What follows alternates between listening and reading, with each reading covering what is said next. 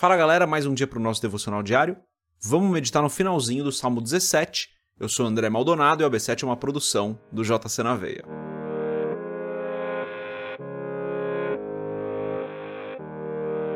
Salmo 17, dos versos 13 a 15, está escrito assim: Levanta-te, Senhor, detém-no, derriba-o, livra a minha alma do ímpio pela tua espada, dos homens com a tua mão, Senhor nos homens do mundo, cuja porção está nesta vida e cujo ventre enches do teu tesouro oculto. Seus filhos estão fartos, e estes dão os seus sobejos às suas crianças. Quanto a mim, contemplarei a tua face na justiça. Eu me satisfarei da tua semelhança quando acordar. Até aqui, até o verso 15, vamos fechar os nossos olhos, curvar nossa cabeça e fazer uma oração. Pai, tu és bom, tu és santo, tu és justo, fiel e verdadeiro. Não há outro como o Senhor. Só tu és o nosso Deus maravilhoso. Tu és o Rei dos Reis, o Senhor dos Senhores. Tu és eterno, tu és santo, tu és digno de todo louvor e de toda glória. Pai, perdoa os nossos pecados, porque muitas vezes nós o desobedecemos, nós não fazemos aquilo que sabíamos que devíamos ter feito, nós nos inclinamos para as coisas da carne, nós nos esquecemos da tua vontade, perdoa-nos, Pai, porque muitas vezes nós caímos em tentação. Eu te agradeço, Senhor, porque o Senhor tem nos ajudado, o Senhor tem nos abençoado, o Senhor tem nos perdoado. Te agradeço pelo sangue de Cristo que foi vertido na cruz para pagar um preço que nós jamais poderíamos ter pago. Eu te agradeço, Senhor, porque a nossa esperança está em Ti o Senhor é o Deus que nos dá esperança. E eu peço em nome de Jesus, Senhor, renova as nossas forças, renova o nosso ânimo, abençoa-nos hoje, abençoa as nossas famílias hoje, esteja conosco, Senhor, em nome de Jesus. Guarda o nosso dia, guarda os nossos familiares, nós precisamos da tua proteção, Senhor. Vivemos tempos difíceis, vivemos num mundo mau, Precisamos da, do teu cuidado, da tua proteção, porque sem o Senhor nós nada somos. Sem o Senhor nós ficamos vulneráveis, sem o Senhor nós ficamos expostos, nós precisamos, dependemos da tua presença. Espírito Santo, eu peço em nome de Jesus, manifesta-te em nós e através de nós, tanto para que nós possamos caminhar de maneira segura, tanto para que nós possamos ser abençoados, quanto para que nós possamos abençoar outras pessoas, para que o Senhor nos use para abençoar outras pessoas. Dá-nos um coração abençoador. Eu oro dessa maneira por nós, por cada pessoa que está aqui nos ouvindo quando eu digo nós, e por cada família que essas pessoas representam, que a tua bênção esteja sobre nós em nome de Jesus. Amém. Antes da gente continuar esse episódio do podcast, se você não é inscrito no nosso canal, se inscreve, deixa o seu curtir aqui nesse vídeo, se você estiver assistindo no YouTube, né? Compartilhe o AB7 com outras pessoas.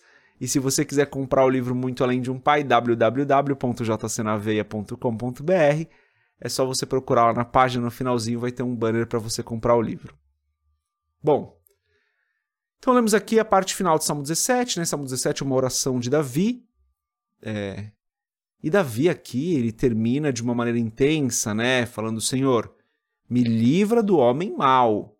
Me livra do homem mau. Nós precisamos é, fazer essa oração, ou uma oração similar, né? Com muito cuidado, né? Entendendo quem é o homem mau, né, galera? O homem mau não é a pessoa que a gente não gosta. O homem mau é a pessoa que tenta nos fazer mal, realmente. É, tive uma amiga recentemente que foi assaltada na porta da casa dela Acho que é dessas situações que a gente tem que orar para que nós sejamos guardados e protegidos, né? E não daquelas pessoas que a gente não gosta. Às vezes, às vezes o cristão tem isso, né? Pega uma pessoa que ele não gosta, acha que é o inimigo dele só porque discorda da opinião. Não é, não. Não importa se você é calvinista, arminiano ou qualquer outra coisa. É meu irmão em Cristo. E essa, esse tipo de oração que Davi fazia não é voltada para a pessoa que pensa diferente de você, mas que é seu irmão em Cristo é voltada para a pessoa que realmente quer te fazer mal, para a pessoa que realmente é, ela não quer o seu bem, ela quer afligir você de alguma forma, né?